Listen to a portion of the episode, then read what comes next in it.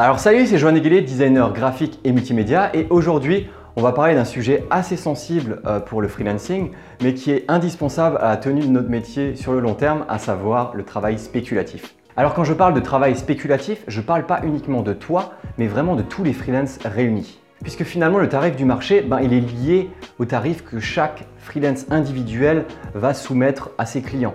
Donc au final, c'est nous-mêmes en fait qui, baissons nos propres tarifs si on les diminue au fur et à mesure du temps. Alors que si tous ensemble on était réunis et qu'on laissait des tarifs plus élevés, bah forcément notre vie serait plus confortable. Alors du coup c'est assez brutal, mais si tu n'es pas bien payé pour tes services, bah c'est ta faute. Et si tu es bien payé pour tes services, eh ben c'est grâce à toi. Toi, moi, les freelances en général, on a finalement un métier qui est relativement récent. Donc on peut très bien en définir les règles, le fonctionnement et les tarifs auxquels on sera payé. Mais forcément, ça ne pourra pas marcher si on n'est pas tous soudés.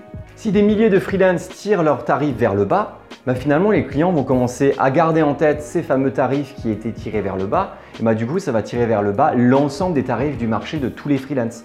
Et ces clients vont garder cette idée de tarif en tête. Donc avec cette vidéo, je vais te présenter une première résolution de ce problème, à savoir ne pas participer à du travail spéculatif. Alors qu'est-ce que c'est le travail spéculatif?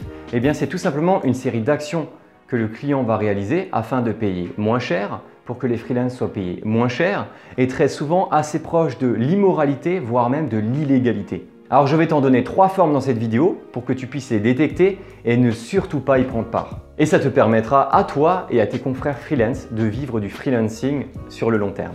Alors le premier point, l'appel d'offres. C'est typiquement un concours où le commanditaire va laisser un cahier des charges auquel des créatifs vont pouvoir répondre en soumettant des propositions soit de devis, soit directement de propositions avec leur devis.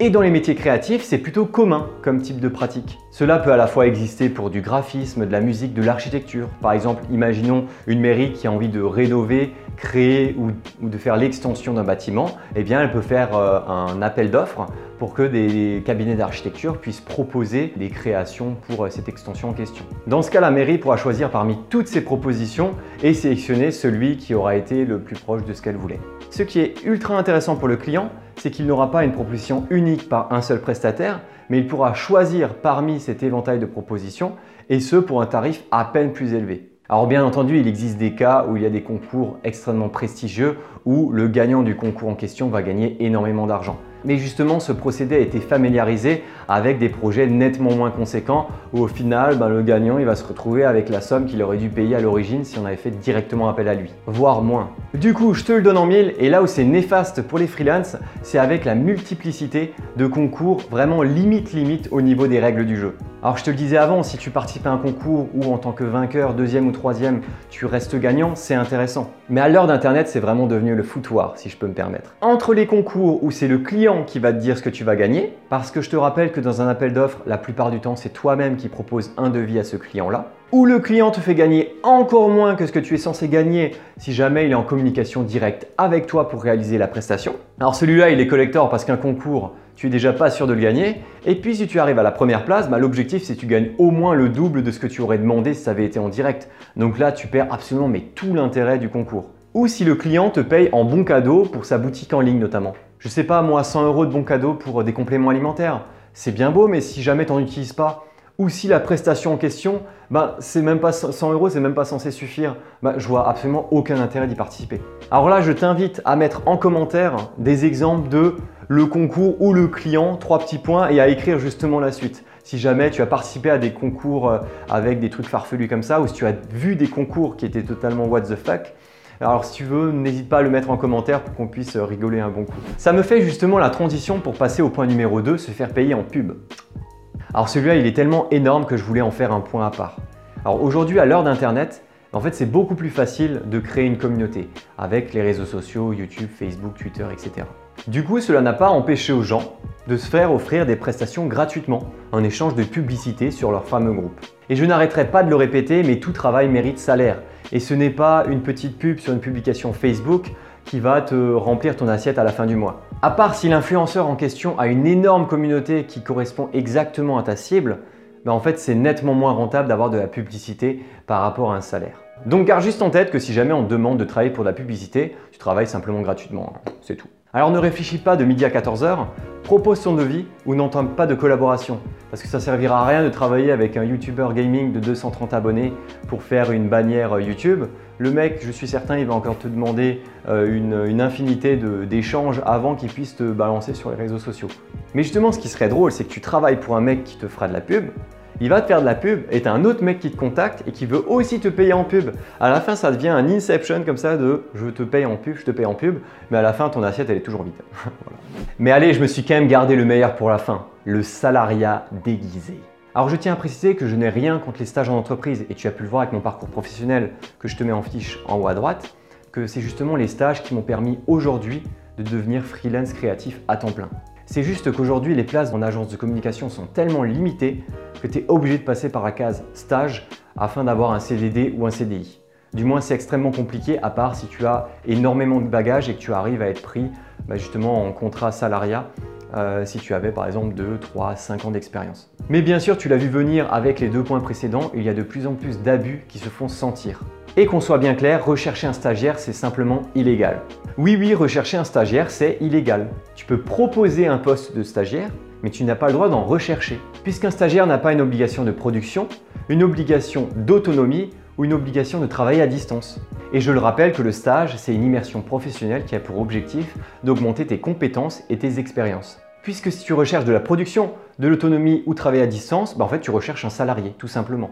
Donc à chaque fois que tu verras un stagiaire wanted ou un recherche de stagiaire, tu penseras à moi et tu te diras bah en fait c'est illégal d'écrire ce genre de choses. Donc si tu es en recherche de stage, tout ce que j'espère pour toi c'est que tu vas avoir des bonnes conditions de travail avec un designer ou un tuteur qui sera derrière toi si jamais tu as des problèmes. Mais revenons-en à l'illégalité.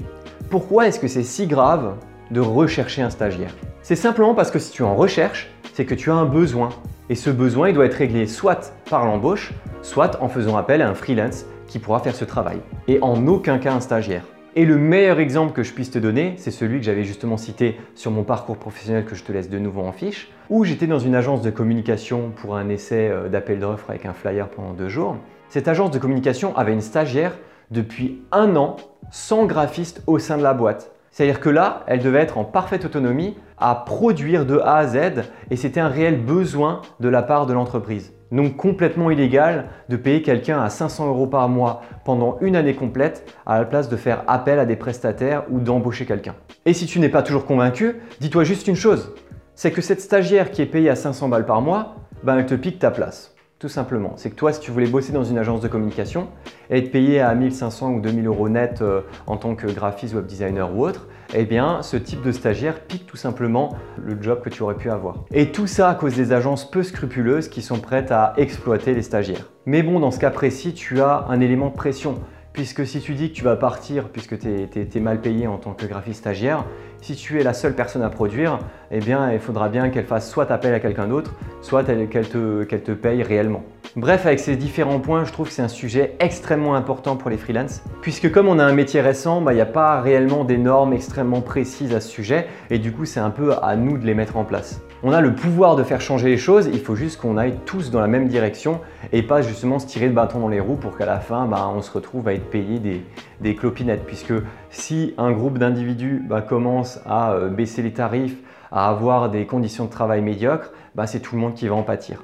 Et puis n'oublie surtout pas que toi, en tant que freelance, tu es un expert dans un domaine, tu es censé être payé pour les services que tu proposes à tes clients. Tu n'as pas les mêmes couvertures sociales qu'un salarié, donc il est normal que tu aies un salaire en conséquence. Donc n'essaie pas juste de participer à des concours et à faire des propositions de dessin pour tel ou tel client, mais essaye vraiment d'accompagner ton client dans la résolution de ses problèmes euh, pour qu'il puisse grandir dans son activité. C'est ça l'enjeu du freelancing. Et puis bon, quand toi tu vas chercher ta baguette de pain chez le boulanger, tu vas pas t'amuser à aller à 5 boulangeries à leur dire écoutez, je vais faire un concours pour savoir qui, meilleure, qui a la meilleure baguette et puis tu vas choisir celui qui sera le moins cher. Non, ça marche pas comme ça. Et puis c'est pareil, si tu vas dans différentes boulangeries euh, ça peut être n'importe où en France, hein. ça peut être à, Paris ou, en campagne. Les, tarifs sont relativement similaires. Ta baguette de pain va coûter entre 90 centimes et 1 euro. Tu vas pas avoir un boulanger qui va vendre ses baguettes à 20 centimes juste pour que les gens puissent euh, plus en acheter chez lui. Non, ça ne marche pas comme ça. Et c'est pour ça que dans le métier de freelance, ça doit être la même chose. Il ne faut pas qu'il y ait des mecs qui soient à 100 euros au jour parce qu'ils se disent tiens, euh, les clients vont venir chez moi, ils vont acheter chez moi. Non, c'est pas comme ça que ça doit se passer. Ça doit être un métier à long terme. Il faut bien mettre en place l'ensemble de ces normes-là et éduquer les clients pour être bien payés pour les services qu'on leur propose. Alors j'espère en tout cas que cette vidéo t'aura plu. N'hésite pas à laisser un pouce en l'air, à laisser un commentaire si tu as bien aimé, à t'abonner à la chaîne YouTube et à Instagram TV pour voir mes prochaines vidéos. Et puis n'hésite pas à télécharger mon e-book pour convaincre tes clients de signer tes devis et de facturer plus. Et puis je te dis à une prochaine vidéo pour toi freelance.